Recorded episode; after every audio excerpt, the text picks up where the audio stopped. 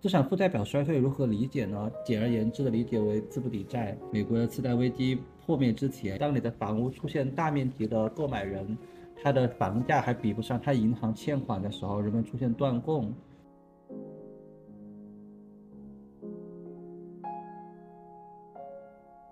在被追赶的阶段，借款人是不足的，他会建议直接去上财政政策，遴选一些。能够把这个账算平的项目，由政府来做最后的借款人，它的这个利率是相对比较低的。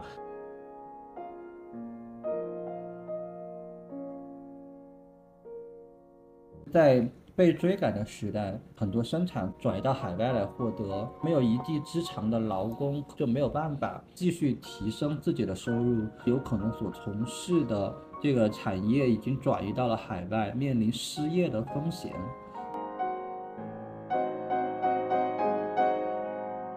全球化是二战后的总体的秩序，是美国主导。这个发明是非常伟大的，让大家不需要再通过战争、通过杀戮去抢地盘、抢资源，通过贸易的方式让世界和平了这么长一段时间。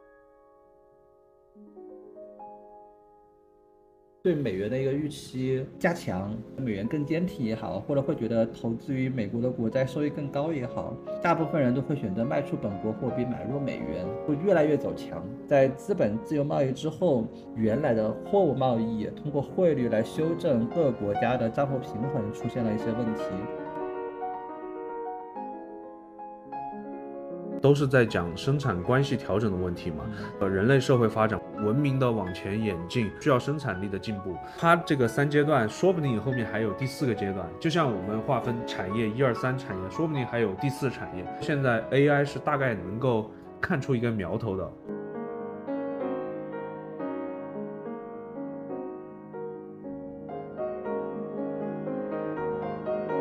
听众朋友们，大家好，欢迎来到最新一期的《一鳞半爪》，我是主播 Leo，祝福大家龙年快乐。然后龙年的第一期节目呢，我们回到阅读的这个板块，我们来聊一本书。这本书呢叫做《被追赶的经济体》。下面我们一起来进入本期的节目。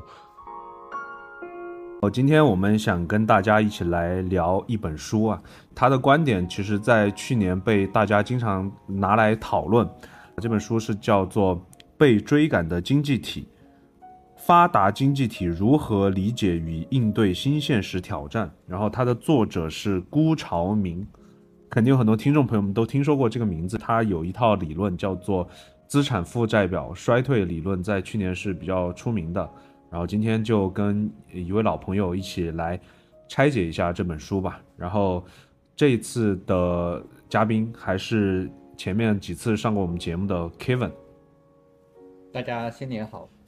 新年快乐。呃，之前可能在节目中有呃介绍过，其实 Kevin 他是这个金融科班出身的，他的本科跟硕士都在国内两所财经类院校攻读的。之前在银行做过，但现在虽然没有在金融机构工作，但是他还是在一家。呃，企业里面做跟投资相关的工作，所以说我觉得这本书特别适合跟 Kevin 一起来聊一下。大家也清楚，这个去年整体的这个经济形势啊，应该算不是特别好。然后年前呢，我们这个 A 股啊，有经对经历了巨大的这个震荡，而往下的震荡，一个大的波动。很多不炒股的居民呢，也开始关注这个股市的新闻。然后这里就引入了一个概念，就是叫做。资产负债表的一个衰退，因为去年可能就大家炒股，其实可能亏损也比较多，然后去投资去买房的人，其实整体来看，全国房地产也是一个下行的趋势，就有一种感觉，觉得不管做怎样的投资都在被收割。那有一句话叫做是，如果你没有准确的去定义界定你碰到的问题，你将无法辨明它。直到我读了这本书，我才发现，其实去年。我们不管是炒股、配置房产、做投资，面临的不顺利，其实是基于我们的资产负债表可能在经历一轮衰退。是的，呃，我是觉得在二零二三年，整个我们国家的就是居民部门啊，我们这些个人，的预期是在彻底的往下扭转的。我记得在二零二零年、二零二一年的时候，大家还在大肆的去上杠杆，对吧？那个时候很多新房的这个贷款利率都涨到六点几了，还有人去愿意去买。所以我觉得那个时候大家还是一种杠杆扩张的一个大跃进的时代。那现在才没过多久啊，才过两年，现在我发现周边所有人都开始提前的去还房贷，因为现在一个是房价也跌得比较厉害，如果呃如果是一八年之后买房的很多朋友的话，可能都已经跌入了这个买入的价格了，呃，然后算上利息，可能都开始亏钱了，对吧？还有很多人都已经不炒股了，对吧？都开始存定期了，然后但 但对对，然后呃那个存款利率，但是也是一一降再降的，呃，大家还是愿意去存这个定期，还有就是去压缩消费，包括我自己啊，就是我前面也看到一条社会新闻说现在。钢琴卖不出去了，其实我觉得倒不是说钢琴卖不出去了，是你让小朋友去学钢琴的这个培训班的费用，大家付不起了。大家都在为了应对一个未来的不确定性去做自己的未雨绸缪，所以说，正好这本书进入了我们的视野啊，辜朝明的这个呃被追赶的经济体，但是它核心其实是在讲。资产负债表的衰退，然后他这个理论呢，我看了一下，应该是二零一零年的时候就已经提出了。然后这本书它是他最近发行的一本新书，它里面可能对他有一些数据啊，有一些观点呢进行了一个补完。这个我们后面来拆书的时候，我们可以一起来把这些观点进行一个对谈或者聊一下。但我看完这本书啊，就因为去年。确实它比较火。看完这本书，我有一个比较模糊的感觉，我没有去通过数据求证啊。它里面主要讲的是所谓的这个发达国家，或者是叫被追赶的经济体嘛。但可能我们国内像呃资本市场，就是这些参与者就不说了。可能我们高层制定金融或者货币政策、财政政策的这些呃官员也在关注它的一些论点。所以说我我老觉得，就是从我们过去的一些经验或者是一些药方来讲。呃，比如说，大家在说可能经济不行就要放水，就放货币降息，可能就是就要上基建，像零八年那个时候一样。但这次我们却看到，我们国家好像比较有战略定力，不知道是不是有这方面被这这本书的一些观点或者是形成的一些共识影响啊。因为现在打贸易战，我们相对对于我们国家的有一些呃财政和货币政策是相对有自主权的，所以说。就比较好奇，我就拉着这个 Kevin 一起来，呃，来聊一下这本书讲的一些观点啊。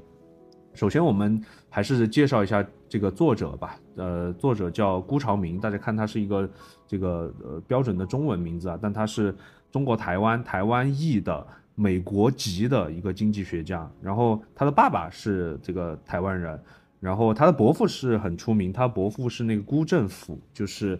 汪辜会谈的那个辜政府，他当时是这个海基会的会长，呃，相当于是因因为他和我们这边叫汪海协会，对海协会叫汪道明吗？对汪道明，对，跟汪道明的一个对谈，才开启了我们中国大陆跟中国台湾的一个正常的，就是九二共识，对九二共识，经济和民间的一个交往。所以说，可能他的伯父大家比较呃熟悉啊，他的妈妈好像是日本人。所以他一九五四年出生在日本，然后又在美国求学，所以他又是美国籍的，然后修的是经济系，然后现在呢，他是这个日本的野村综合研究所担任首席经济学家，所以说从他的这个经历来看，他是完整的经历了这个日本在上世纪从七十年代开始的整个一套繁荣，一直到九零年那个广场协议，然后日元升值，然后整体的这个泡沫的破灭。现在我们就讲叫日本叫失去的，不管二十年还是三十年，就他对于日本的很大的一个起落的观察是比较深入的。我们现在呢说我们中国的问题，经常很多人会把我们的这个叙事简化为一个我们正在经历类似日本失去三十年的过程的开端。目前大家对于日本的讨论，对于日本的研究也越来越多啊，去看日本这三十年的变化，然后。刚也说到了资产负债表的这个理论呢，当时他出了一本书叫《大衰退》，然后那个副标题我忘记了，在那本书里面，他就基于宏观经济学的整体框架，提出了一个这个宏观经济学另一半的事实的一个阐述。我们今天要讨论的这本书呢，它是把日本最近十年，包括安倍经济学也是在后面提出来的嘛，以及在美国、欧盟后面碰到的一些问题。通过一些数据的佐证，包括他也提到了跟疫情相关的一些数据啊。但这本书呢，正如它的这个标题所言，它叫被追赶的经济体，它主要是在给发达经济体遇到这个资产负债表衰退的情况下来开药方。所以说我看到这个这本书的译者在翻译的时候，也针对中国说，呃，可能不太适用我们中国啊，或者是跟我们他对中国的认知还不完全到位啊。我觉得可以部分去认同它里面的一些观点啊，毕竟，呃，日本碰到问题的时候，它的人均 GDP 已经到了四万美刀，然后我们现在才一万多，而且在日本在九十年的时候，呃，就他书中也提到，它的这个中产阶级的比例超过了百分之九十，这个也是我们中国没有达到的，所以说我们看这本书呢，呃，也是带着一个辩证的观点和思维来看吧，可能它给我们提供的是。教训更多吧，然后经验我们也可以作为参考或者作为一个预警。然后首先我想问一下 Kevin 呢，你在二零二三年有没有去做收缩自己资产负债表的动作？有，因为其实最明显的两个是提前赎回了一部分理财，嗯，并且将这部分理财用于归还个人的房贷，嗯，这就是一个典型的收缩，嗯。然后另外一方面的话，新增的资金，因为我以前的风格，股市跌一部分，我可能会补仓。嗯，今年我以前套在里面的，我也没办法了。我新增加的收入基本都拿来存定期，所以我觉得这个就挺明显的。所以读这本书我就特别有共鸣，就是觉得好像说的就是我。对，就很多人虽然那个定期你看到也在往下掉，但还是愿意存定期。然后有了钱，现在的预期也不会去。扩杠杆去买房，去股市里面补仓，包括我自己也是，我把我的房贷也提前结掉了一部分。所以现在大家从居民部门来讲，已经进入了一种要收缩杠杆的一个状态了。然后去年其实大家都经常讨论我们国家的物价嘛，很多人说可能已经陷入了这个通货紧缩。通货紧缩其实不是一个很好的事情。从我们个人角度来讲，大家都不借钱了。然后我们去用更少的钱来消费，把钱存起来。然后如果是通货紧缩的话，那就意味着未来的钱更值钱，大家就愿意去未来再去消费这笔钱。但是他这本书一开头就讲了一个，呃，经济学里面非常浅显的道理，就是一个人的支出是等于另外一个人的收入的。所以说，如果有一部分人不支出的话，本该获得收入的这部分人的收入会减少。那这样去继续往下走的话，经济就会。碰到一个现象叫做通缩螺旋。对这里的话，我可以跟大家举个例子，就便于大家来理解。就是刚刚那个里奥说的，我的开支会成为另外一个人的收入。就假设现在我们一个经济体里面，就我跟里奥两个人，我开支了一百块钱，然后里奥作为商品或者服务的提供者，他可能就会收入这一百块钱。但如果现在我改变我的决策，我决定存十块钱，我只拿出九十块钱出来，嗯，那么里奥他就只能够获得九十块钱的收入。那里奥获得了这九十块钱以后，他可能也会基于对未来的一个预判，觉得他也要存百分之十，他可能就要存九块钱，他就只拿出八十一块钱来消费，嗯，因为经济体里面只有我跟他两个人，所以这八十一块钱会成为我的收入。这就构成了一个一百到九十到八十一的逐步的一个收缩，嗯，那这个收缩会在什么时候停止呢？会在一个低的均衡的稳态下停止，嗯，就当我的开支我已经存不下来钱了，我最后可能从他那里拿到五十块钱，但是我为了保证我的一个基本开支，这五十块钱我都要全部付掉的时候，全部付出去的时候，这个经济才会进入一个平衡，那么这就是一个。从上往下一个通缩螺旋的一个过程。嗯，Kevin 说的这个情形是一个简化的模型啊，但是我们设想，如果这种情况发生在我们这个社会里面，所有企业、所有的这些决策者都这么想的话，整个社会就会陷入一种通缩，那么物价就会往下跌。同时呢，我们存的钱也没有人借了。另一方面，就是没有人愿意借的话，这个利率也会继续往下调。那整体来讲，所有的这些企业也好，个人也好。他们的这个价值判断就会从追求利润最大化转移到追求负债最小化的取向，这个其实是这本书里面的一个非常重要的一个前提，对吧？而且这个确实也是一个新的现象。就基于我自己做投资判断，像去年央行不停的降息，一方面是呃 LPR 在往下调，后来直接把存量房贷利率都调了。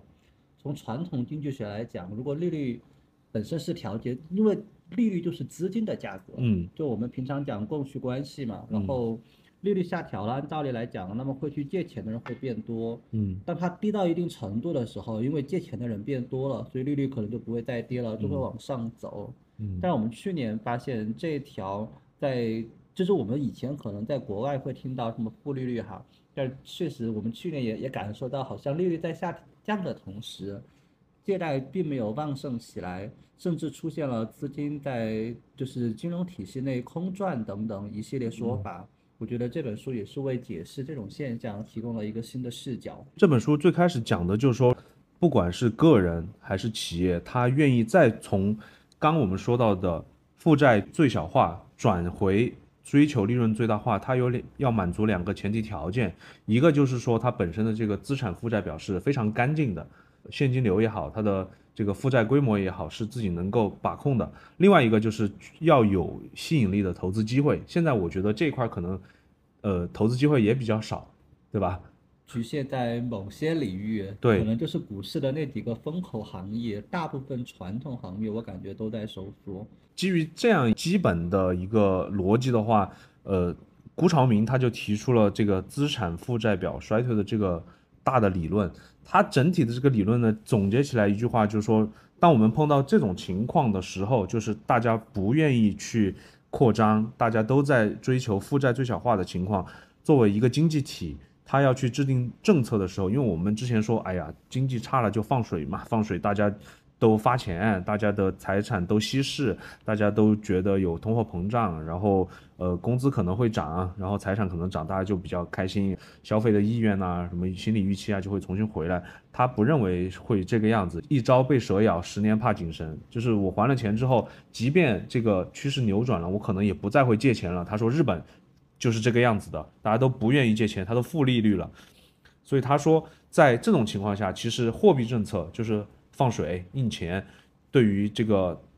离开衰退或者它里面讲的这个资产负债表衰退的这个状态，其实是没有特别大的作用，或者是作用比较小、比较慢的，反而是财政政策会更好。就是说，如果碰到这种情况的时候，就不要去纠结货币政策的问题了，就是你政府就直接。扩张财政吧，呃，居民不愿意负债，这些钱都在银行里面，没有人借，政府就要去承担这个最后借款人的角色，去做一些事情，对吧，Kevin？是的，关于这个干净的资产负债表，呃，我们在这期节目开始之前，我们先我先跟李奥进行了一个讨论，就我们先一锤定音，就中国目前我们都认为还没有进入一个正式的资产负债表衰退，资产负债表衰退如何理解呢？大家可以。简而言之的理解为资不抵债，嗯，就是西方国家，比如说在美国的次贷危机破灭之前，因为很多人可能购买了就是房产，但是房价如果突然一个下跌，当你的房屋出现大面积的购买人，他的房价还比不上他银行欠款的时候，人们出现断供。但我觉得我们可能相对来讲是收入可能减少了，或者说我们的房价下跌了，但是在中国可能部分城市的部分。购房者也出现了买了房子，现在发现市值还不如他的银行贷款，但大规模的出现目前暂时还没有，所以我觉得这本书主要是给我们一个就是未雨绸缪的启示啊，这里解释一下，然后回到财政政策，其实财政政策这一块儿之前也看到很多讨论，就说什么国家的。政府负债已经是 GDP 的百分之多少了？等等，就会有很多声音，让我们感觉好像说政府借债是可以的，但是一定会有一个度，如果借多了，就担心未来政府如果还不起钱，就会导致政府信用破产，那么国债利率可能会大幅上升等等。对。但其实这里呀，我觉得是只看到了硬币的一个面，就是呃，回到我们最开始说的，一个人的开支会变为另外一个人的收入。其实，之所以目前我们要来谈论积极的财政政策，硬币的另外一方面，是因为我们国家包括发达的经济体，出现了非常庞大的一个居民和企业的储蓄行为。嗯就我们以前经常讨论一个中国老太太和美国老太太区别，就说中国老太太一直存钱，老了之后买了一个房子，然后去见马克思了。美嗯国老太太早不早就借钱买了房子，死了去见上帝了。但其实美国也好，欧洲也好，他们的居民和企业也变得很爱存钱，这个是嗯有数据可以作为支撑的。对，那我们中国本身又是一个讲究勤俭的国家，那对于一个宏观经济体而言，如果说居民部门，包括甚至企业部门都出现了大量存款的时候，这些存款存放在银行会构成银行的一个负债，银行是要支出利息的。那么对于政府来讲，你光看到政府负债上升，但如果你能够一起去想到，这是因为居民部门和企业部门也有天量的快速增长的储蓄行为的时候，我觉得其实就不难理解为什么政府它要去做这个财政开支，然后作为一个最后借款人来发挥作用。就是他这本书里面，呃，基本的分析框架是很简单的，就是把经济发展和居民以及这个企业的行为划分为了三个阶段和四种情形。然后这三个阶段，呃，我讲出来应该大家都比较好理解，呃，叫做城镇化阶段，呃，人口被完全吸纳到这个工业部门、制造业部门之前的这个阶段，就对应到我们中国可能是在二零一二年或者二零一一年之前，就大规模的有农民工，或者进城打工的这些人，他有一个呃很重要的一个指标，就是叫刘易斯拐点。你知道刘易斯拐点是什么吗？嗯，其实以我们中国的民工为例，就是农村有多少人进城务工，嗯城镇的这些工厂就能够吸收多少农民工。嗯可能从中西部地区到东南沿海，然后发现东南沿海的工厂已经没有办法完全吸收农民工的时候，这个时候这个拐点就叫刘易斯拐点。对，刘易斯拐点，呃，发生的时候，其实就说是我们国家的劳动力规模最大的时候。其实，在二零一二年之后，我们经常提到的一个词就是老龄化，然后劳动力的规模其实是在逐渐的变小的。但是在二零一二年之后呢，我们国家的这个工业化还在快速发展，所以在那个阶段，其实会发现，呃，听众朋友们如果工作时间长的话，可能也会有这种呃体感，就是二零一二年之后才是全民在涨工资的时候，对吧？那个时候还有新闻，就是中西部地区的这些省份啊，汽车站跟火车站，有政府和街道办的工作人员就拦着他们，让他们不要再去东南沿海打工，对拦一个人发多少钱。对就是那个时候就真的确实是因为经济蓬勃，尤主要是制造业蓬勃高速发展，然后以至于制造业它。要提高工资，而这提高工资不是某一个企业的行为。如果我一个企业涨了工资，我能招到工人，那就意味着别的工厂招不来工人，所以就导致整个从制造行业开始普遍的提升最低的工资水平，所以就迎来了一波大家收入的一个明显的上涨。对，所以在跨过刘易斯拐点的阶段之后，大家的工资水平往上涨，然后大家这个这些企业也是愿意去扩产，然后这个阶段呢，在辜朝明的这个框架里面，它叫它黄金时代，就是在这个时代期间，其实企业也在扩张，然后居民也愿意去借贷，也愿意去消费，也愿意去买房子。但这个黄金时代它嗯不会持续太久，因为大家涨工资之后，劳动力的成本就会上去，可能跟国外的一些制造业来比就没有那么大的竞争力，所以就可能会发生产业转移。这个事情其实是在呃日本先发生过，然后在亚洲四小龙发生过，然后现在在中国也正在发生一些产业链跟美国可能有脱钩，但有一些是主动的，有些是被动的，还有一些因为这个成本确实上去了，大家不愿意再拿这个钱去工厂里面打工。跨过这个阶段之后，可能这个经济体就会被称作叫被追赶的经济体。它的这个框架落脚在制造业，因为劳动力成本的上涨跟海外的制造业没有竞争优势的时候，这些制造业可能就会转移出去。我们中国的某些方面、某些行业是碰到了这样一个问题，对吧？是的，然后这三个阶段的话，这里补充就是说一下它的一个资本分配吧。就第一个阶段的话，就是所谓的城镇化阶段，因为这个时候劳动力供给可以说是无穷的，就是东南沿海的工厂需要多少工人，就会有多少农民工从中国的中西部地区奔赴过去，所以这个时候不需要上调工资，嗯，扩大产能、扩大销量，获得获得的利润就基本上全部都会被企业拿走，或者说被这个资本家拿走。在后刘易斯拐点的黄金时代，是因为这种时候已经出现了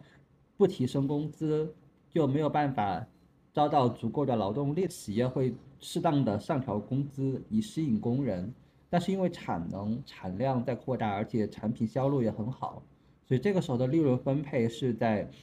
工厂或者说资本家和工人之间来进行的。嗯，相当于蛋糕在做大的同时，工人也分享了这个劳动成果，所以这个时候被称为黄金时代。嗯然后被追赶阶段呢，其实是劳动力可以从海外获得，它还是基于一个最基本的前提，嗯就是说，因为在海外涉及到壁垒，涉及到文化差异，还涉及到当地的法律制度等等，然后是把这些隐性成本加到一起。例如说，我们以越南为例，如果一个中国的工资可能是一百块，越南的工资可能是五十块钱，但是如果说隐性成本，就刚刚谈到的壁垒为六十，五十加六十是大于一百的时候，我们就不会去海外设厂。对，但如果中国的工资是一百五，越南是五十，然后它的隐性成本也是五十，嗯，一百五十大于五十加五十的，这种时候中国企业就有了在海外去设厂的一个动力，就导致嗯进入一个被追赶的阶段。关于这个被追赶的阶段呢，顾长明四种情形的划分就说的比较清楚，就说我们传统的宏观经济学的解决方法，其实主要是针对黄金时代。呃，刘易斯拐点之前的这些阶段来提出的，然后这种情况下其实是大家愿意借钱的，去印钱，你去做货币政策的扩张的话是比较能够立即有成效的。那进入被追赶阶段的时候，大家都不愿意去借钱了。在这种情况下，你的这个货币政策出来，你去印钱的话，个人也好，这这些私人老板也好，他是不愿意去借钱的，所以这个政策就没有什么用。在被追赶的阶段，是借款人是不足的，贷款人是有很多的。这种情况下，他会建议就是我们就直接去上财政政策，去遴选一些呃能够有持久收益、能够把这个账算平的一些项目，由政府来做最后的借款人去做这些项目，因为在这个时候，它的这个利率是相对比较低的。你去借的话，未来需要还的这个钱其实是相对在黄金时代利率高的时候是比较少的。这样的话，对于未来的这个税收的压力会比较小，因为其实政府上这些项目其实都是用未来的税收或者其他一些这个方法来把它还掉，对吧？是，所以我觉得这本书，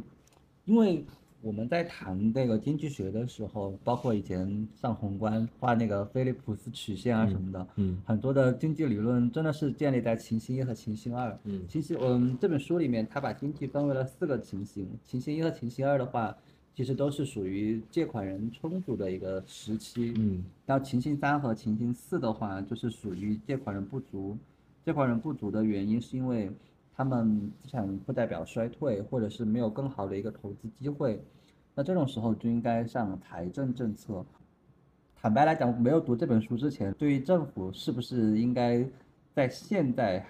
实施财政政策来投资基础设施项目，我是持反对态度的。嗯，我能理解。人的本能就会觉得说，现在经济都不好，又听到地方政府好像收入哈、也不太行的样子。如果这种时候，甚至还最新好像有一个十四号文，嗯是七七十一还是十四啊？就那个有十十十三个省嗯暂停接待的那个。应该是中央几个部门发了一个文件，就是暂停有十几个省它的这个债务规模比较大的基础设施项目的新上，嗯，呃，然后它有一些例外或者豁免嘛，但是很多呃领域的口子就被暂时被封掉了。然后这个是前面大家都在讨论关于地方债务的问题提出的，你对于财政政策去上，尤其我们经常说的基础设施，像呃交通啊、水利啊，对吧？道路、桥梁这些项目到底有没有效、有没有用？我们这样讨论，就是说这些项目都是需要使用者付费嘛。但是它在前期的投入确实这种基础设施是比较大的。然后回到你刚说的财政政策本身，有一些国家或者经济体，它是有不同党派来根据不同的执政的目标。来进行选举的，他在选举的时候，他是要提出施政方针的，就有很多是要通过财政来解决。很多国家他是比较反对财政赤字的，因为他觉得我你花了我们纳税人的钱，如果这些项目没有给我带来实际的效益的话，大家都会比较反对这个事情。辜朝明说的这个传统的宏观经济学里面，大家都会觉得货币政策会稍微会，呃。就算比如说你叫割韭菜也好，或者是有一些人受了损失也好，大家不是那么容易看得出来。但如果是财政政策，你要去上这些项目，就你就以美国为例，搞一个机场或者他要修铁路、修高铁的话，讨论很久，然后一直投不下去，一直修不起来，对吧？就是因为可能这个是涉及到政府赤字的问题。那在我们国家呢，我们经常也会讨论，哎呀，我们是纳税人呐，上这些项目到底有没有效益啊？有一些高铁啊。有一些高速公路啊，可能它平时的使用率都不是特别高，所以我们经常对于财政里面提的这些项目会打一个问号。这个是可能我们天然相对来讲会对于货币政策，呃，阻力没有那么强的一个原因之一，对吧？对，我觉得你刚刚讲的其实是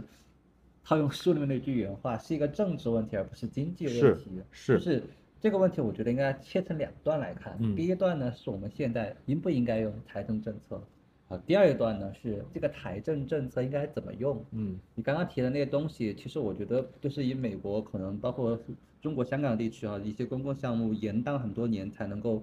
开始动工，然后动工以后又可能会很多年才能够投入使用，只是说他们在怎样去使用这个台政政策，他们的技术的 PK 太多了，所以可能让这个环节变得比较长。但是如果说我们只是先回答问题的第一段。该不该用财政政策的时候，我觉得在读完这本书之后，我是很清晰的认为该用。对，那该用的原因的话，又回到我刚刚就是问利奥的那个感觉，好像地方政府现在都还不起钱了，嗯，然后中央也有很多，比如说养老的问题要中央来解决，会不会以后也没有那么多年轻人了？然后大家的社保是不是领不到啊？嗯，这是我觉得这个会有这样的疑问，其实是出自维护自己利益的一个本能，我觉得是完全可以理解的。但是这本书它的理论其实纯粹的来讲。不是说政府要主动的去使用财政政策，政府主动要来负债，而是因为现在居民和企业部门不再借钱了，就有大量的存款存放于金融机构当中。嗯，政府的话，他要做的只是说如何在把财政政策用好的前提之下去使用财政政策，又提出了一个原则，就是要遴选一部分能够。自负盈亏的基础设施项目。嗯，作者他也根据过去的经验，呃，提出了一些论据吧。比如说，在上世纪美国遇到大萧条的时候，最后解坑的是罗斯福新政，对吧？美国的那些很多铁路也是那个时候上的，包括后来呃二战的时候，呃大量的去购买一些军用的器材，这个是。呃，对于美国在遇到大萧条的时候走出来非常重要的一个政策。那在日本碰到这个问题的时候，也是修了很多道路啊、桥梁啊，包括我们那个时候刚改革开放，你像邓小平去日本去做那个新干线，其实很多时候都是那个时候修的。你也可以看到，在进入被追赶的经济体或者已经进入发达国家这个阶段之后，用了这样一些方法，一定程度上是。呃，走出了资产负债表衰退的现象情况。当然，刚才 Kevin 说到的，我觉得我也赞同。财政政策，呃，也不是一个什么魔法。简单来讲，就是凯恩斯主义和这个以工代赈。其实，在二零零八年，美国次贷危机导致了全球金融风暴，然后我们国家也遇到了问题。但那个时候，我们国家的这个呃开放程度啊，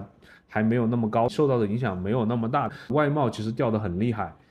为了补足这块的外贸，我们 出台了一个四万亿的基建刺激的计划嘛。我觉得这个就是当时的财政政策或者叫以工代赈的刺激，所以当时的高铁啊，很多东西都是那个时候开始弄的。现在我觉得可能遇到了一定的困难。然后刚才 Kevin 也说到，你要去好好去遴选未来有收益率能够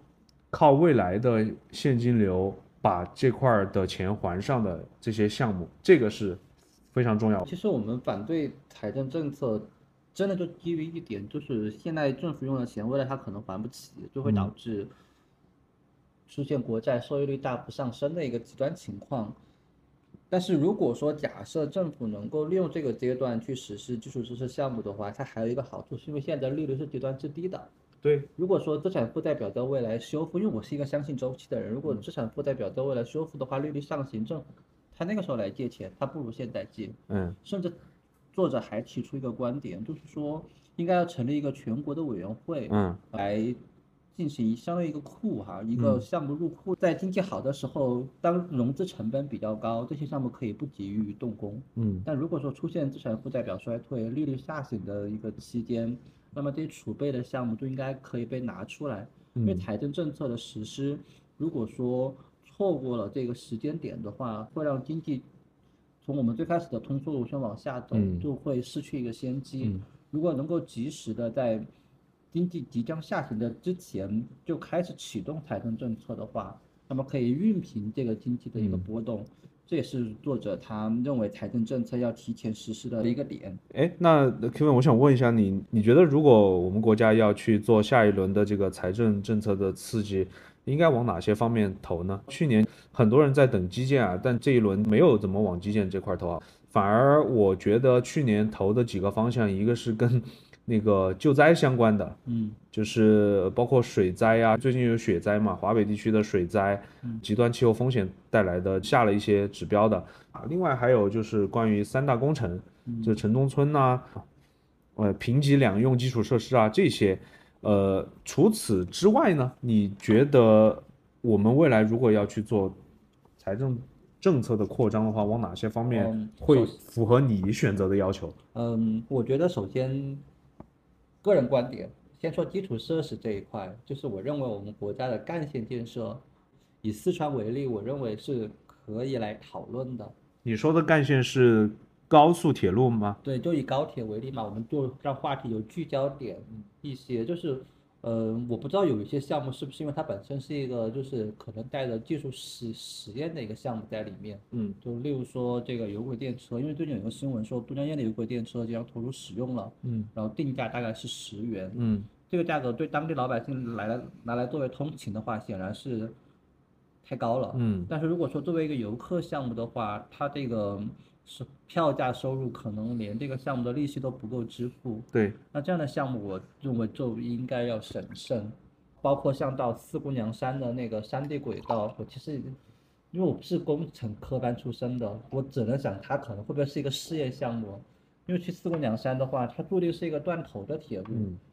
而且大部分人可能还是会选择自驾。这条铁路它未来要如何，就是保证它的基本的营收，我觉得都，我我在思考，我觉得嗯这个人觉得不太乐呃，观。这个事情我可以跟你讨论一下。首先，你刚说的这几个项目，包括可能你会说成都的这个有轨电车，这些确实是有扶植本地产业的前提条件所在。然后它是否是试验性，我承认它是有试验性，而且它的定价会有一些问题。但我觉得它在最初的设想里面，比如说你说都四，我它可能是对标的像瑞士的阿尔卑斯山的那些呃观光项目。如果这个都江堰的这个旅游世界旅游目的地成立了，我觉得可能这个项目还是能赚钱的，放到一个大项目里面。但我觉得我们先，呃，把这个视角往上抬，抬到省级或者国家级牵头的这样一些项目的层面来讲的话，你觉得我们现在的比如说高铁，我们国家叫八横八纵，然后嗯省上都有一些呃项目，然后高速公路，我觉得我们国家的高速公路的呃密度其实还不够，而且未来的，因为现在我们在做新能源的体系嘛，就涉及到新能源车啊，包括新的物流，还需要去大规模的投入。那未来的收费是怎样？是可以去期待的。未来如果是走到可持续能源的这个角度来讲，其实是还有很多事情可以做的。除了就是基础设施这一块，我认为还有一个部分是教育。嗯教育这一块，嗯嗯，对于黄金时代来讲，因为刚刚提就是以西方为例，在后刘易斯拐点时代的黄金时代，你作为一个可能没有经历过太多太高教育的工人，对于美一一名美国工人，但是因为当时的劳工短缺，然后工会的谈判量也比较强大，跟资方，那么你可能就会跟着一起，你的收入水涨船高，所以很多人会怀念那个时代，就是因为家里面的爸爸或者祖父是一名普通的蓝领工人，就可以让全家，嗯、购买上小汽车，购买上最新的电视机，但是在被追赶的时代，因为很多生产可以通过海外转移到海外来获得。如果说没有一技之长的劳工，可能在这种时候就没有办法再继续提升自己的收入，甚至因为有可能所从事的这个产业已经转移到了海外，面临失业的风险。所以，发达的经济体应该要通过财政来投资教育，帮助劳工在不能被转移到海外的这种劳动市场里面取得一个立足之地，这也是提升本国的劳工收入，并且能够降低失业率的一个重要的方法。而且，我个人认为，其实这本书里面谈到的很多的衰退也好，繁荣也好，其实是政治经济学里面的一种生产关系的微调。嗯，核心来讲呢，真正要提升生产力的还是科技。对所以说，我觉得未来财政在这一块是大有可为的。对，因为企业来做这个，很多时候可能一下子不见得会有回报，而且这个东西失败率可能也比较高。嗯对除了财政资金以外，可能完全交由企业来做也不太合适。我拉回来说两点啊，第一个就是你刚刚说的这个劳工的问题，就是为什么呃，尤其我们东亚国家，包括这个亚洲国家、东亚、东南亚的国家很强调制造业，就是因为我们就是人力资源禀赋比较丰富嘛。就我们主要就是靠这个劳动力密集。那为什么制造业这么重要？为什么黄金时代这些就刚刚你说到的这些靠就是就工人嘛就能够获得很好的这个水平，就是因为工业化这个事情，它最核心的一个好处就是能够让很多人他能吸纳巨大的劳动力，并且这些劳动力都不需要受到很好的高等教育就能过上体面的生活。这个我觉得是制造业也好，工业化也好，它除了刷 GDP 之外的另外一个呃重要的功用所在。但是如果跨过了这个黄金时代，要进入被追赶的时代，在劳动力成本高高起的时候，原来的工人他要去找新的工作，他确实需要高等教育，而且他需要灵活的这种转岗或者是就业的一个方式。我觉得这是第一点。第二个就是让我想到，呃，当时投特朗普的那些人，很多都是就刚你说的，原来像底特律的袖带。呃，原来在工厂、在矿山工作的这些人，他们工作被呃海外的，可能有中国，可能有比如东南亚，可能有墨西哥，可能有印度，把他们工作抢掉之后，收入就巨降，然后他们就不满意全球化，他们是全球化的输家。所以说，就刚我觉得 Kevin 说到，在民生这一块儿，往教育这方面投，我觉得是非常有必要的。然后另外一个方向，我觉得是创新。这本书里面，他也讲到经济体的两个选择嘛，A 和 B 嘛。A 就是你去做创新，做一套新的产品，然后能够打全球。这方面来讲，我们国家其实有一些是慢慢在跑出来，像新能源车，其实去年，呃，好像我们的占比已经到全球第一了嘛，出口这一块儿。嗯，包括我觉得像 TikTok，呃，也算是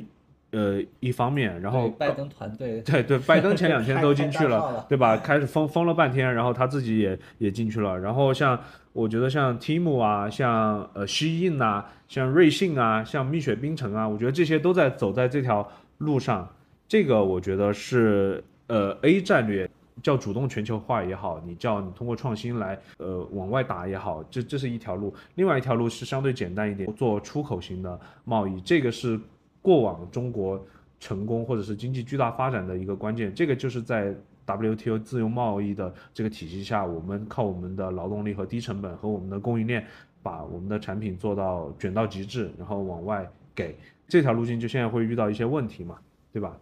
对，其实刚刚的 A 策略和 B 策略，如果就是你要用很形象的例子来解释了，但其实如果把它就是要定义一下的话，A 策略就是我的产品虽然贵，但我的产品好；呃，B 策略就是我们两个产品一样，但是我的东西便宜。对你这个总结，策略的话，其实它其实强调的是创新，就好像乔布斯的 iPhone 出来之前，我们都没有想过手机会是这样。嗯然后 B 策略的话，就是就是中国进入什么领域，什么领域的价格可能就会大幅下降。嗯就很多出口导向的国家都会选择 B 策略，嗯。然后其中会有一些失败的国家，就例如说拉美，嗯。拉美的话，他们可能就会想通过贸易保护的方式，嗯。然后是就是让外国的产品进不来。嗯。但是这种情况，它可能会在短期获得成功，但是长期来讲，因为它并没有自己的立足之地，所以也没有创造出本国产品，就是说，嗯，便宜又好用，然后走向全球的这么一个机会。同时，他自己又没，因为温床市场企业丧失了这个竞争力之后，又没有诞生就是销到全球的这种跨国大型企业，嗯所以拉美国家普遍目前的经济都不太乐观。全球来讲，真正实行 A 策略的，目前来讲，我个人认为只有美国。从嗯历史数据来看，呃，日本制造崛起过一段时间，甚嗯。至还引领了这个，就是包括像相机啊，嗯。嗯，电脑就汽车这些嗯领域，嗯甚至还打败过美国的巨头，打败过嗯西德的一些巨头。嗯。但是美国迅速的通过在互联主要是在互联网这一块迅速的崛起，重新掌握了一个主动权。嗯。呃，B 策略的话，主要就是嗯，日本、亚洲四小龙，包括后来的中国大陆等等。我们最开始讲山寨，山寨这个词在前几年，我觉得好像是一个特别刺耳的词语，是一个对副标签。但中国很多企业，包括国产手机，润物细无声啊。现在虽然觉得大家也会开玩笑说什么遥遥领先啊，还有包括像是步步高出来的这个什么小米、vivo、OPPO，嗯也慢慢慢慢也还是在海外赢得了一席之地。而且再往前看呢，像其实，因为我们经常讲制造业的两个比较好的老师，一个是德国，一个是日本嘛。嗯他们最开始也是以山寨来逐步走向现在这种精密制造，对对对，所以说我觉得这个是一个过程，从山寨开始，然后再慢慢的自己有一些自主的创新，可以把时间拉长一点。所以这里我把我要把话题往回拉一下，扣嗯一下我们最开始讲的，就是这个财政政策解决的问题其实是两个，一个是资产负债表衰退，嗯。然后我们刚才讲到了，因为财政的支出可以让居民获得收入，嗯。政府的开支会成为居民的收入，让这个通缩螺旋被限制住、被钳制住，不再发生。然后另外一方面，像是教育还有创新这一块的话，主要是为了提升国内的一个投资的一个机会，嗯，让资本投资于国内能够获得一个较理想的收入，让企业愿意借钱去做投资。对所以通过这两个途径来做的话，其实还是为了回应最开始的这个这样一个问题。打破这个资产负债表衰退，以及解决国内投资机会不足的问题。这个过程中要注意一个事情，因为我们国家跟国外很多经济体不一样的地方，就是房地产其实是我们国家的一个财富的锚嘛，所以说关于城投债这一块儿要特别注意，就是我们的很多项目确实需要精心的遴选啊。我刚才也自己想了一下，到底有哪些项目是可以作为符合我们前面说的这样这种要求，呃，未来有稳定的现金流，然后又能覆盖到很多人，规模又足够大，是不是充电桩是属于这种类型的？如果能够普及的话，我觉得算是。现在大部分人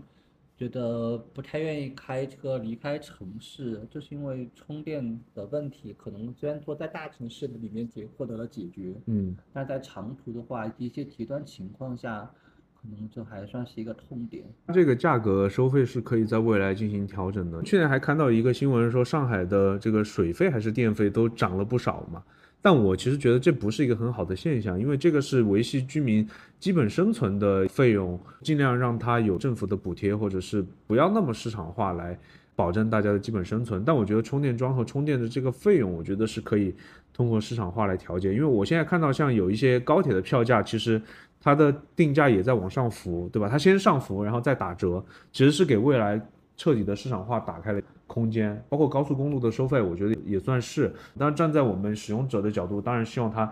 越便宜越好。但我觉得，比如说你去看像现在很多互联网的，像什么爱奇艺啊、优酷啊、腾讯啊，它的这个收费的月费它也在涨。政府要去想有这种属性的，你未来你可以去通过市场方式来调节，然后让现金流越来越好看，这又是相对是比较基本需需求的，不对大家基本的生活有那么大影响的这些项目，我觉得是值得去投的。目前来讲，还是在可再生能源这个范围内，是短期之内我们能看得很清楚的。除了这个以外，我还想到一个点，就是因为最近。中央对这个统计数据造假 谈的比较厉害，就是我认为真实的统计数据，尤其是人口数据，我认为非常的重要。因为我连续好几年都去广东那边过冬天，我就能够明显感觉得到，就广东地区的人口，当然，嗯，最近一次人口普查已经把之前瞒报的释放出来了。嗯，就例如说，很多街道还有公安、社会治安力量是不足的。那么一个真实的统计数据，包括像我们之前也聊过天府机场，我最大的一个感慨就是，广东已经好好几个机场了，白云、宝安，再加上香港的赤辣椒。嗯。但是你有没有发现，去年宝安机场它提高了它的小时容量之后，它航班数迅速上去之后，客流马上就来了。嗯。这说明什么？说明深圳机场的客流量以前是被压抑了。嗯。它的需求其实很庞大，它的供给不足。对。白云在扩建。然后最新的春运的数据，广州一个白云机场的数客流量数据基本已经跟双流加天府持平了，这还在是在海外航班没有完全恢复的情况下。那么我认为一个真实的统计数据，如果说能够被掌握并且被取得之后，一定要投向人口稠密的地方，因为你如果说账不会算的话，统计数据如果是真实的数据不讲假话，同意。我们投资还是要以人为本。首先我们要把这个。真实的情况摆出来，再去遴选项目，再去做测算，再去做推演的时候，这些数据会更加符合未来可能跑出来的这样一个情况。因为让你去想，你可能觉得好像不太好想。但是如果说把这些数据摆出来之后，你会发现，哎，以广东地区为例，它可能真的就是以前就公共投入其实是不足的，包括学校啊、医院啊，大家都开玩笑嘛，说深圳是什么都是一线城市。大家就只有两个不是，一个是教育，一个是医疗。嗯，对。那这个问题传了那么多年，为什么不去解决呢？我嗯，行，那我们先总结一下吧，就是关于辜朝明的这个资产负债表衰退的这个理论呢，我觉得会给我们一种启发啊，就是不管我们国家现在遇到的是什么情况，就说宏观经济学的这个历史其实是很短的。然后，如果我们讲他说的这个被追赶的经济体的这个。呃，状态的话就更短了，对吧？其实很多国家跨境发达国家的行列都是在上世纪七十年代之后，所以说碰到这种问题的国家也好，时间也好，都是比较少、比较短的。提出了这样一个框架，给我们是一种新的启发。它里面也说到，像什么货币政策可能是比较灵活、比较快，一下就把你你去做准备金，你去释放一些流动性，操作起来是比较快。然后，但是财政政策就前面我讲的，它政治属性会强一点，它调整的就 Kevin 说的是调整的生产关系，对吧？呃，我们辩证来看吧，它里面呃，对于欧洲是单独有一个章节来阐述，当时欧洲在十二十世纪三十年代也是碰到了这种情况嘛，因为美国的大衰退，然后呃，德国就率先的去做这个财政政策。然后让他的经济就提振起来了嘛，希特勒就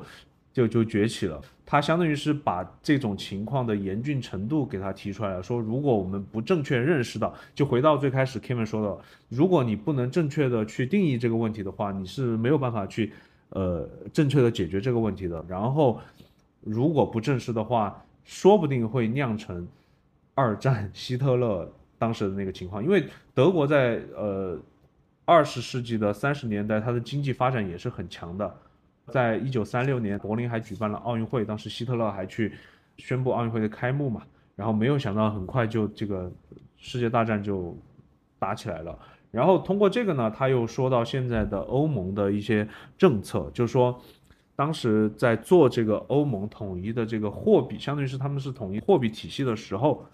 是有一个共性的文件。要进入欧盟的这些国家，他要把他国家的这个负债控制在百分之三的上限，才能够进入欧盟或者是这个欧洲的统一的货币体系。但是因为资产负债表衰退的这种情形，可能居民部门的储蓄会超过百分之三，像西班牙、葡萄牙，包括爱尔兰的这样一些国家的情况，有一些是达到了百分之七、百分之八。那如果你的要求是国家整体负债是百分之三的话，相当于是有百分之四到五的这部分的资金是被低效使用的，是被浪费的，是不能被借出来的。那在碰到资产负债表衰退的这种情况下，其实你的政策的有效性就会被削弱。是不是这种情况也让在欧盟里面的这些强势国家，比如像以前的英国，它就会？呃，不同的想法导致了最后他脱欧的这种情况，讲到了欧元区可能会碰到的一些问题，提出了叫资本逃逸。因为前面我们也在讨论财政政策和货币政策的分化嘛。那呃，因为欧盟的这个货币政策是统一的，就是它内部是没有汇率的这样一个概念的，但是它的财政是单独的。那不同的国家可能它的财政健康程度是不一样的，那它政府债券的收益率，包括投资机会的回报率是不同的，可能就会导致它内部有一些国家会把它居民储蓄的钱去投到其他经济发展更好的国家的，呃，项目，购买它的债券啊，就会使得处于资产负债表衰退中，并且需要资金进行财政。刺激的国家是没有办法借到钱的，他的钱都去借到一些不需要钱的国家了。其实这个就跟我们现在可能有一些情况有些有些类似，很多钱放出来需要钱去扩张的，可能是一些中小企业、小微企业，但是它风险比较高。然后，但是银行一评估就不愿意借给他，借给一些稳健的企业、一些不需要扩张的企业，他可能拿到这笔钱还会坏事儿。欧洲现在就碰到这样一个问题，辜朝明呢在这里面也提出了一个解决方案，他觉得可以通过像财政分化的方式来，呃，一定程度上去解决欧洲内部的货币政策和财政政策的统一跟分裂，尽量去引导本国的资金去购买自己本国的这个债券，就是。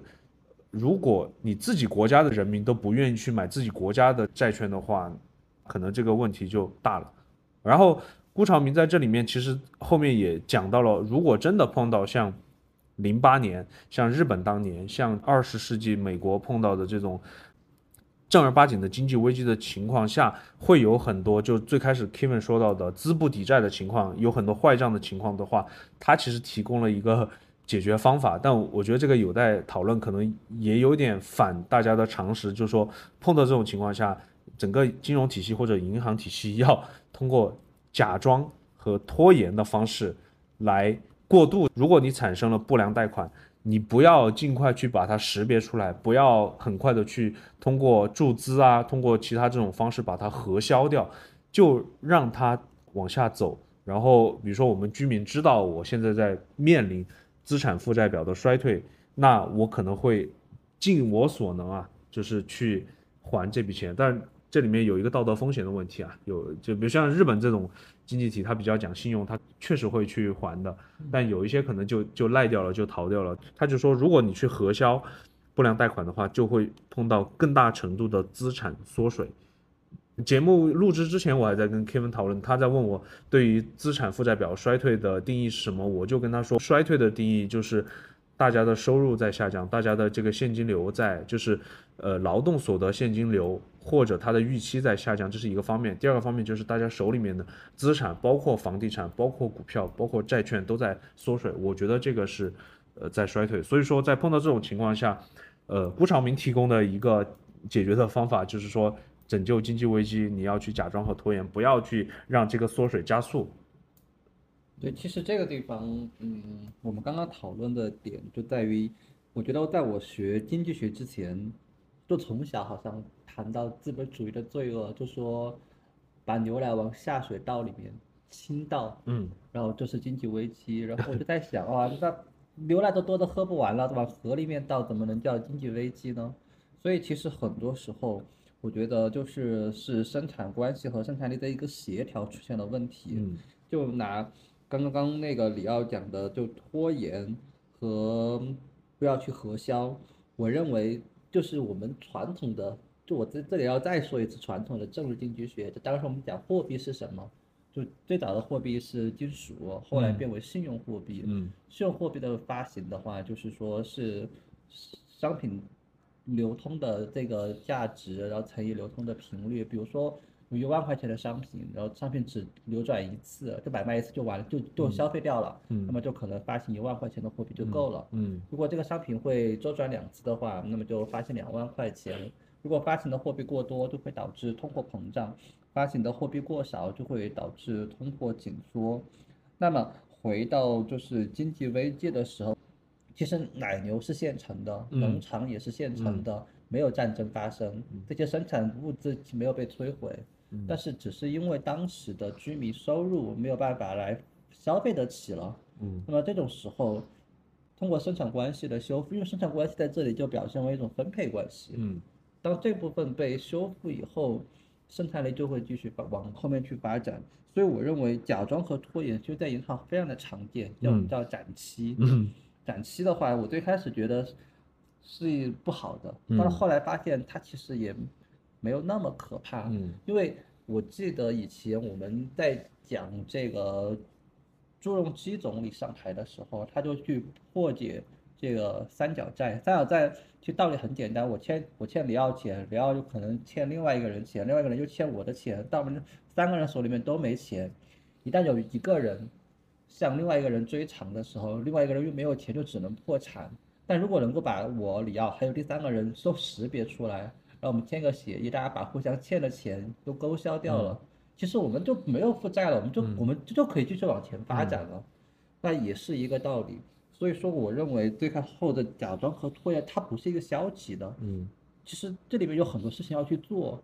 它不是一个消极的，就是躺平，它嗯可能还是要去等待一系列的，就是细节上的修复，然后去让生产关系适适应跟协调生产力的发展。嗯，其实你刚说展期，我也看到，就是包括我们国家以前也做过这些事情，就是把一些债务重新置换嘛，嗯就一些短期置换成长期，或者一些高息的置换成低息的。呃，去年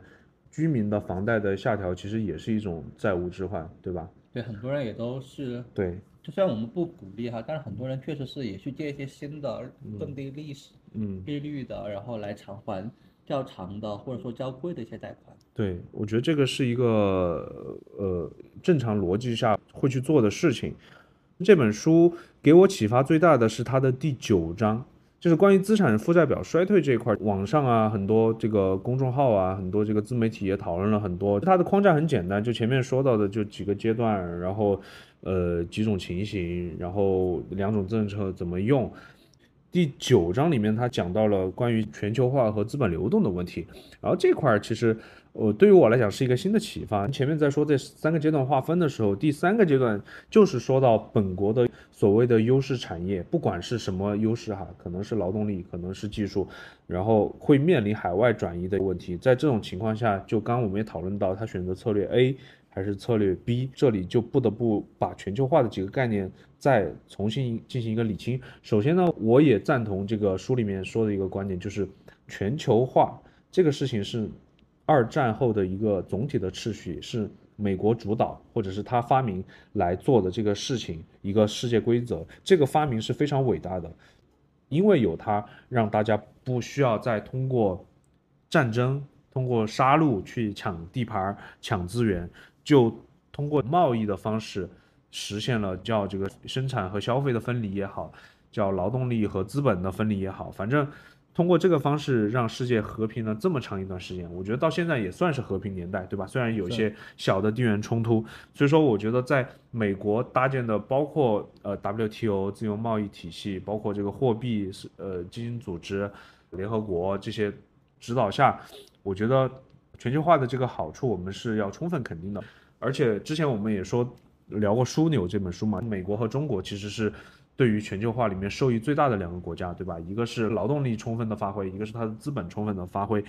然后，呃，在全球化的角度来讲，因因为有汇率的关系，其实它的货物包括服务的贸易是它会自动来达成一个均衡的，对吧？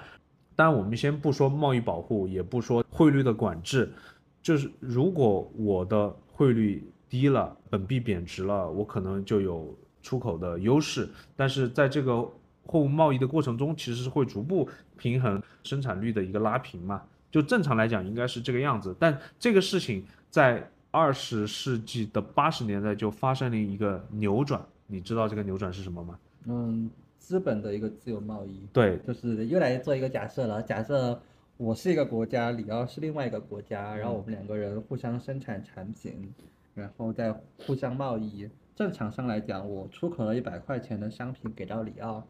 那么里奥他拿到了这个钱以后，他要换成他本国的货币，然后去给他本国的厂家付那个产品的购买成本，给他本国的居民付工资。那么他需要怎么做呢？他需要向我也出口一百块钱的东西。如果这是一个理想情况哈，那我们就可以刚好把这一百块钱互相换了，然后去支付各自国内的工人工资、厂家的成本。但如果后来发现，我虽然向里奥出口了一百块钱的东西，但里奥只向我出口了五十块钱的，在没有资本自由贸易的时候，这里就有一个五十块钱的缺口。那这个缺口怎么来弥补呢？只能通过货币的贬值来实现。之前的货币是一比一，所以刚好能够实现。但如果变成了一比二，我这边东西出口的价格变贵了，我就不能再出口一百块钱的东西了，因为我的本币升值了。对，那么我只能出口五十块钱的东西，虽然我名义上还是一百块钱，但我现在换成他那边的货币就只值五十块钱了。所以他那边因为本身有五十块钱的可以卖给我，所以就能够实现通过贸易来实现这个汇率的一个稳定。我先不讲资本自由贸易，我们只是讲现在看到的一个情况，就典型的在美国在全世界买买买，但美元还拼命升值，嗯这就很反嗯，刚刚我讲的那个结论。那为什么会这样？是因为在八十年代的时候实现了一个资本的自由贸易之后，嗯资本自由贸易其实就占到了现在全世界百分之九十五以上的一个资本流通了，反而是那种货物的贸易只占百分之五。对，因为大家预期对美元的一个预期，觉得不管是因为预期加强，然后可能会觉得美元更坚挺也好，或者会觉得投资于美国的国债收益更高也好，大部分人都会选择卖出本国货币买入美元，对所以美元的这个就越来越走强。对，所以这就是在资本自由贸易之后，使得原来的货物贸易通过汇率来修正各国家的账户平衡出现了一些问题。我不知道它是跟布雷顿森林体系解体或者是石油危机有什么关系，但是确实是在上世纪的八十年代开始就有了这个资本自由贸易的这个事情来存在。然后因为这个事情呢，其实后面又导致了很多轮的金融危机，就是我跟你说的这个收割的问题，包括拉美，包括日本也是因为这个事情嘛，然后包括东南亚。在资本自由贸易的情况下，就是弱势的这些货币国家，它就会去借钱给强势的这个货币国家。就刚那个 Kevin 说到的，我虽然我这个汇率比你低，我有出口的优势，但是我会把我的钱去给给到你。包括现在，呃，很多人想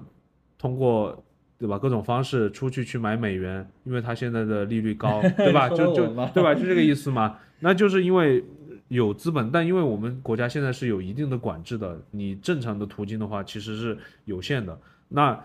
美国需要这么多钱吗？他现在还在加息，对吧？你就借给他，所以因为这个事情就导致了自由贸易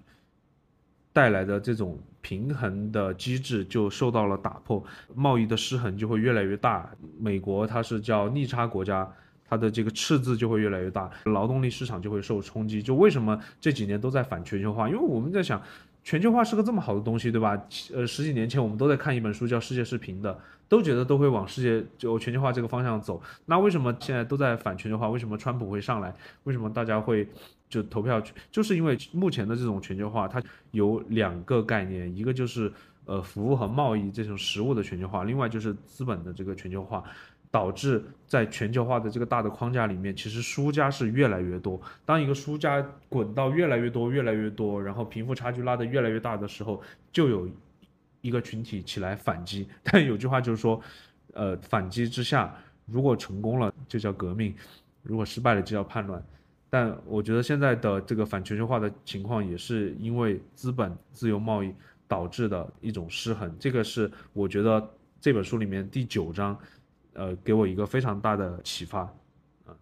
而且这种失衡，我觉得是非常现实的。嗯西方的民主本身就是由这个选民一人一票投出来，嗯呃，可能站在社会总和来讲，贸易确实是提升了社会总体的一个利益。嗯但是如果说这种利益的分配，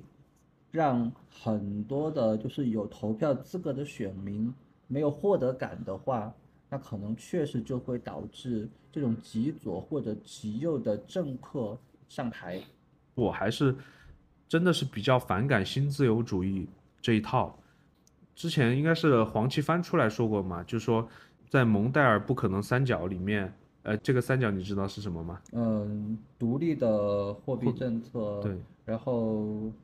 汇率政策和那个收支平衡，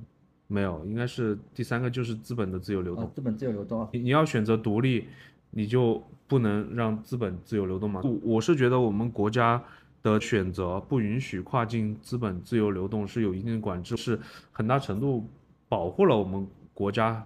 的整体财产的，而且。从过往的金融危机里面，我们的抵御能力，包括这两年，其实虽然我们的汇率、我们的货币在贬值啊，但是你总体来看，我们算贬的少的。我觉得跟这个关系也挺大的。嗯，但是这里的话，我觉得我们视角除了从本国出发，从全球出发，我们也要部分肯定美国的贡献。嗯就是因为刚刚李耀只是提到了，就是战后的自由贸易这个体制是美国建立的，但是另另外一面，确实美国也身先士卒的开放了它的国内市场。因为刚刚我们提到，为什么美元现在全世界买买买，美元还升值？那坦白来讲，美国的这个市场第一大，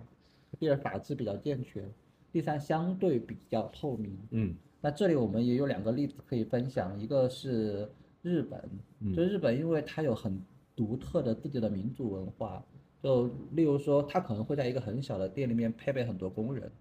那西方很多企业就是属于人不多，但我这个店很大，然后大家可以自由购物，嗯所以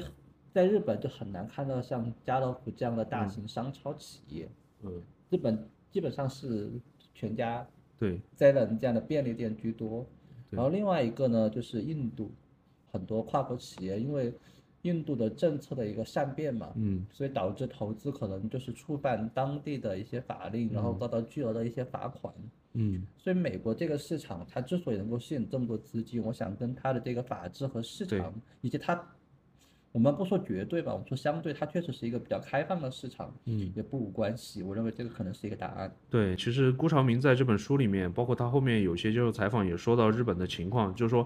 因为我们知道日本的这个失去的三十年或者它的这个资产泡沫大跌，其实是肇始于就是一九八五年的那个广场协议，那个广场协议就是被迫，相当于是美国跟日本有一个贸易摩擦，但是日本是在美国的这个体系里面没有货币政策的独立性，对吧？然后它就被迫升值了，它的这些产业就全部没有出口的竞争力了。但是其实我们看到日本的这个泡沫是在九十年代才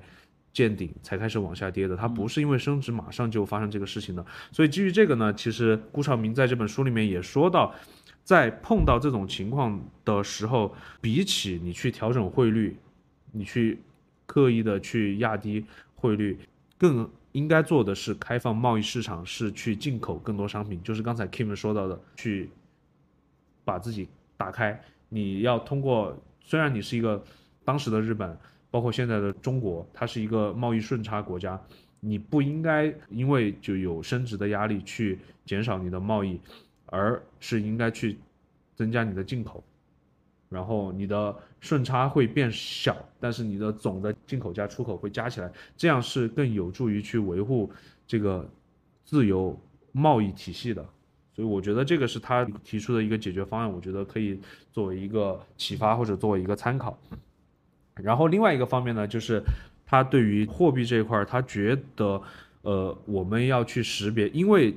资本的跨境自由流动，比如说我是一个外资，我要进来，包括当时九十年代日本升值之后，他也在海外去寻找投资嘛，因为他的钱更值钱了嘛，他进来投资做一些工厂，这些其实是呃作为一个呃国外的资本直接投资，他投资是真的要在这里建厂的，他没有那么容易撤出的，对吧？这个其实就是有一个缓冲或者有一个稳定的。但如果你是一个资本的自由流动，就像我们买股票一样，你要撤就很快就撤了，这个波动就很大，这个就很容易被割韭菜。所以说他这里面也提到，就是说，你对于银行，你如果真的是有货币政策的宽松，或者是有贷款的量的话，你要去严格去区分经营性的贷款还是融资性的贷款。如果是经营性的贷款，他真的是拿这个钱去扩产，你应该去鼓励。但是在这一块你里面，你要做好你的风控，你要去，比如说你的准备金啊，你是一个单独的体系。但融资性的贷款它就是不一样了，所以他觉得应该有两个准备金的账户，就像我们有时候去做消费贷，对吧？他也会提醒你，你这个钱不能够去买股票，不能够去买房产，一旦发现，马上收回。然后你可能征信还受影响，你的额度要受影响。但如果你是去消费，对吧？其实消费就是前面说的，你的支出就是我的收入。你去消费，那你就增加别人支出，他是鼓励这个的。因为其实就是融资性的这种借贷哦，就比方说我拿这个钱去买房，感觉好像可能创造了 GDP。但其实可能这个过程当中，只有房产中介的人的工资这部分，可能相对来讲，因为他提供的服务是新创造的。嗯。因为假设我向李奥买了一套房，我通过银行借钱，然后支付给了李奥，李奥的房产转移给了我。第一，这个环节里面没有新的资产被生产出来。嗯。然后第二的话，李奥拿到我这笔钱，他还是，如果他除了可能，因为这个房子卖了之后，他觉得很爽，他要去吃顿火锅。嗯。之后，他这笔钱大概率还是可能又会被存进银行去，所以这个环节导致什么呢？就钱还在金融机构里面空转。对，如果说通过货币政策超发的货币，主要是投资这种融资性的借贷和融资性的交易，到最后就会这些钱就会进一步去助推房产价格的一个上涨。嗯，那如果说这个泡沫一旦破灭的话，就反而会导致新一轮的资产负债表衰退。对。我现在想问一下你，如果你个人的这个资产负债表衰退走出来了，比如说你的收入上涨了，嗯，或者你的房租租金上涨了，你会再去扩大你的负债吗？你会去上杠杆吗？你会去做风险投资吗？呃，我觉得会，但是会更理性啊。这个理性怎么解释呢？就是最近就也有一些很反。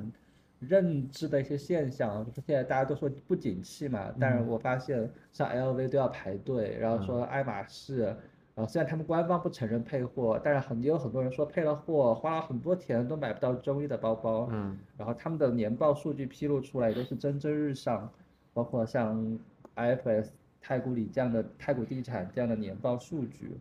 那其实大部分的中产，我觉得在。这一轮修复以后，以我为例，我觉得会 变得更理智。我觉得你不是中产。我觉得会变得更理智。我觉得会变得更理智，就是以前会用一些钱去做一些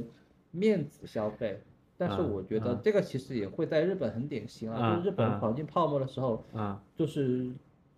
女性的话是人手一支路易威登，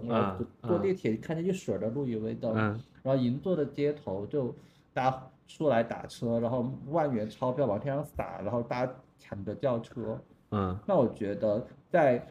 这一轮日本可以说是勉强走出来了，因为确实也开始复苏了。对对。但是反而是出现了很多百元店，就是一百日元的这种小店，然后他们可以在里面买到来自全世界的质量很好、价格也不贵的小商品。嗯，我觉得我还是会去。就是说，假设资产负债表修复以后，并且也有一些投资机会，我还是会去做这些事情。就当我自己的现金账户暂时不足以支付，嗯，然后有物美价廉，同时我暂时又不想用自己的现金，或者说要还够不着的话，我会适当的去借款。那我觉得你是没有经历这个衰退，你有这个想法。你刚刚说的这个现象，就是因为资本自由贸易导致的这种全球化，贫富差距拉大，所以说你说奢侈品在涨，就是头部的东西也在涨，底部的有在往下沉。就你说的百元店，就像我们现在可能也有一些这种小的零食店，库迪？啊，对吧？对吧？呃，确实是这个这个中产在被消灭，对吧？从从呃日本当年是百分之九十的中产，我们可能没达到那个阶段，然后现在很多中产就开始往往下，因为负债的原因。在这里面，其实关于贸易这块儿，辜朝明还提了一个解决方案，但我觉得是肯定实现不了的。但我觉得他这个模型还挺有意思的。他是站在美国视角啊，就是站在美国是最大的逆差国的视角，想要减少贸易输家，然后让美国的很多呃工作被抢的人能更有工作。他觉得应该有一个亚洲版的广场协议。他算了一下，比如说像中国大陆、中国台湾加上日本、韩国加起来构成了美国里面呃逆差对象的很大一个比例。他说，如果把东盟也放进来的话，就可能超大半了。然后这几个政治体同时一起来做一个货币的升值，就叫亚洲版的广场协议。嗯，然后在这种情况下，其实对于这些国家之间的贸易是没有影响的，但是它会就是一定程度上会给美国有一些缓冲的机会，但确实是不可行的。就这个方案没有考虑没有办法博弈，对，而且没有办法博弈，就是其实大家的这个呃。就是就有一家不同步行动，对，但我觉得之前想做什么中日韩自贸区，我不知道跟这个呃想法有没有重叠啊。然后他这里面还说到结构性改革的问题，因为我们国家其实我印象中是一四年一五年吧，就在说结构性改革或者叫供给侧改革。我们老讲我们国家经济发展什么要换档次、换赛道啊，要降速啊，要高质量发展啊，这里面。就说到我们国家可能有很多结构性的问题嘛，就产业结构的问题，呃，劳动力结构的问题，区域不平衡的问题，这块儿对于我们国家现在的这个阶段是存在的，而且是是值得做的。但辜朝明就觉得在被追赶的经济体里面，这个不是最重要的，就要处理呃负债表衰退的问题。最后我们说回中国嘛，有一些观点我们看着就是觉得有意思。另外呢，就是对于我们的某一些现象可能有前瞻性或者是有预警的一个作用。那我是觉得我们现在的这个人均 GDP，我们的这个经济发展，但但因为中国非常大，我觉得像长三角、珠三角，它也算是发达经济体了。然后在这种情况下，我们整体是不是在被追赶的状态？我们还在跨中等收入陷阱的这个状态，跟它里面讲的这前面几轮，像日本、美国，包括欧洲的这些情况来讲，我们资产的受损的程度是不同的。目前看的这个情况是在往回调，但股市是在剧烈的调整啊。但是从居民的大部分的财富来讲，这个资产的波动是一个相对合理的范围，只是我们。呃，比较习惯了房价一直往上蹭蹭蹭的这个涨的这个情况，所以说我觉得目前这个资产负债表的衰退的情况在我们国家是不存在的。对我认为这里有两个原因，就是确实是我互联网相对来讲，就是一线城市以及就是嗯大学生或者说是从事相关。传媒行业的人可能发生的力量会更大，会放大这部分焦虑。嗯，那回到资产负债表衰退，在中国个人认为还没有出现的原因是基于两点。就首先我们先谈资产，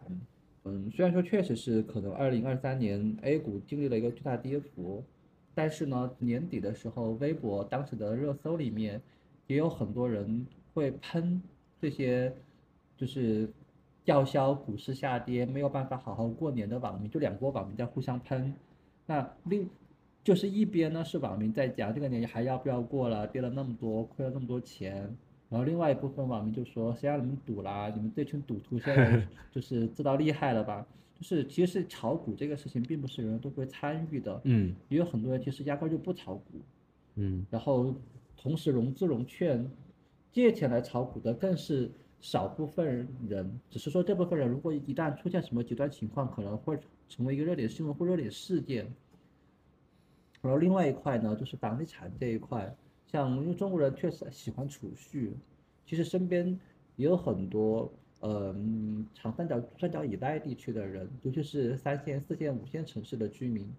也有很多人就是全款购房的，嗯县城的居民等等。对他们来讲，如果房价下跌，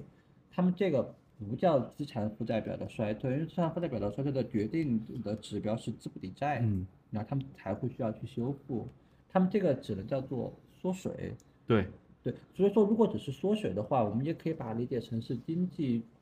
就是周期里面的一个波动，只是这一次波动可能是前所未有的大，以至于让很多中国民众觉得不太适应。像非发达地区啊，就是刚你说的什么二线、三线、四线的居民，可能目前我觉得大部分的财富啊，都还是掌握在 一些退休或者即将退休的这些我们的父母这一辈嘛，他们相对对于这个资产或者对于各自的财产的保护是相对比较保守的，他们真的存定期的挺多的，反而是一线城市很多人会疯狂的加杠杆，然后反而是在比如互联网企业啊。新兴产业的人会愿意去炒股啊，加杠杆，所以说这些就刚我说的这些阿姨，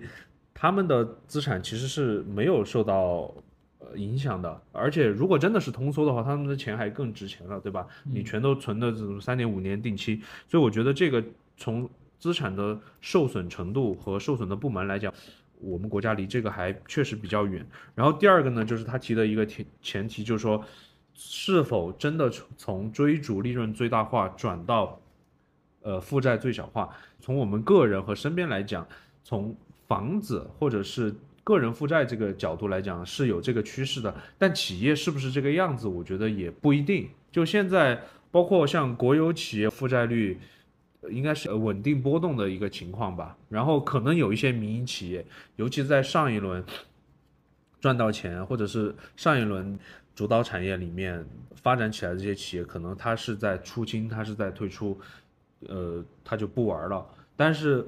就是我们现在说的这个新能源汽车呀，像什么光伏还在疯狂的扩产，对吧？为什么去年像光伏这些股票跌那么多？这这都涨了好多倍啊！嗯嗯，肯定就是疯狂扩产嘛。前两年，那现在的情况是什么样子？我觉得这个还有待考究。另外呢，就是从他对于日本的研究来讲，我觉得日本它是缺乏货币和财政主权的，它其实都是听美国爸爸的。为什么广场协议逼着他升值，他就升值嘛？我们国家的这个自主性和独立性。会更强，调整的空间会更大。最后呢，就是前面也说到结构性改革这一块儿，就是结构性改革是一个很长期的动作，包括我们现在的经济的动力和经济结构也在调整，这个时间会比较长，就是它是一个长周期才能显现结果、显现效果的宏观动作。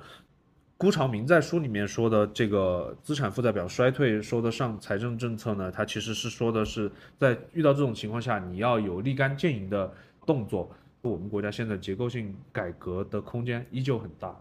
这本书因为谈了很多就是美国、日本和台湾地区的现状，那回到中国大陆来讲的话，我觉得就是我自己比较启发的有两点。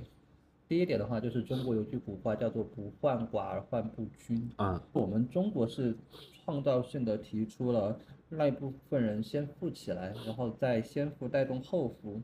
在顾朝明的这本书里面，他提到创新，就美美国很多头部的首富，他们的财富呢其实是股票。嗯，那他们的股票之所以这么贵，是因为公众给了他的这个公司很高的一个估值。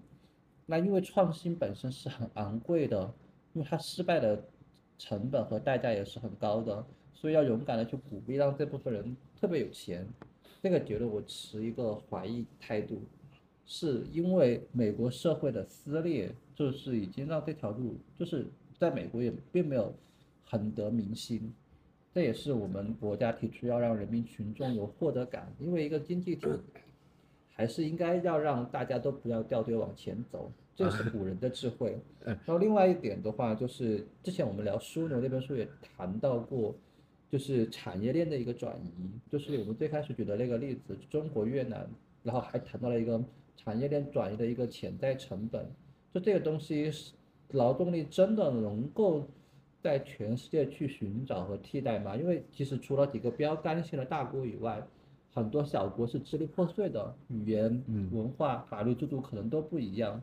转移起来到底有没有落地的可能性？我认为这个是不一定的。其实你说的就是供应链能力的问题嘛。对，然后第二点的话就是，那当然我可以再往前再推一步，那如果全球都进入一个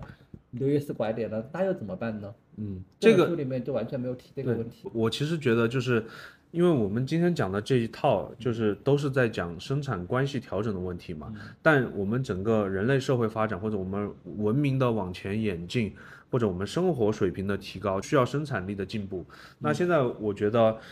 呃，它这个三阶段，说不定后面还有第四个阶段。就像我们划分产业一二三产业，说不定还有第四产业。现在 AI 是大概能够。看出一个苗头的，对于工业化可能就是吸收这些没受过高等教育的大部分的这些劳动力进来，就能够改善他们的生活。那工业化之后，很多人就会转服务业，但服务业它的高端服务业其实比例很小，对吧？而且需要高等教育对它的一个强烈的支撑，然后有些服务业就是低端的。那未来可能生产形式或者生产力就有待于 AI 给它的一个加持和赋能。那未来通过 AI 能够给予更有效、更高效的资源配置的这样一些人，可能是下一个阶段的不知道是一个什么拐点。那可能全球的这个转移又又要重新进行一轮新的，比如说又是从美国开始，啊、当然我们中国现在也在做人工智能相关的东西，我觉得这可能是一个方向。然后另外就是可持续发展，其实前面我们已已经说了，也是一个方向。然后我觉得还有两个方向，可能也是未来一步一步从高端经济体，然后普及到全人类全社会的，就是比如太空、地外资源的开发嘛，就这一块儿可能也是一个方向。然后还有，我觉得生命科学和和就相关的，像马斯克在做的脑机接口，我觉得可能也是一个方向。我觉得这个就是被追赶的经济体，它的下一个阶段是什么？我觉得可能目前能看出的苗头就这几个形态啊。嗯，差不多。那行，那我们今天就就这样，呃，也希望听众朋友们，呃，有时间去翻一下这本书，然后能有一些体会，呃，可以给我们留言讨论。当然，我们我也是非专业的，然后 Kevin 其实平时宏观这块儿。我们也就是吹水比较多啊，所以可能有一些观点，有一些讲法也不对，我觉得大家也体谅，然后我们一起来讨论，一起进步。好，那今天就先这样，好，拜拜。好，拜拜。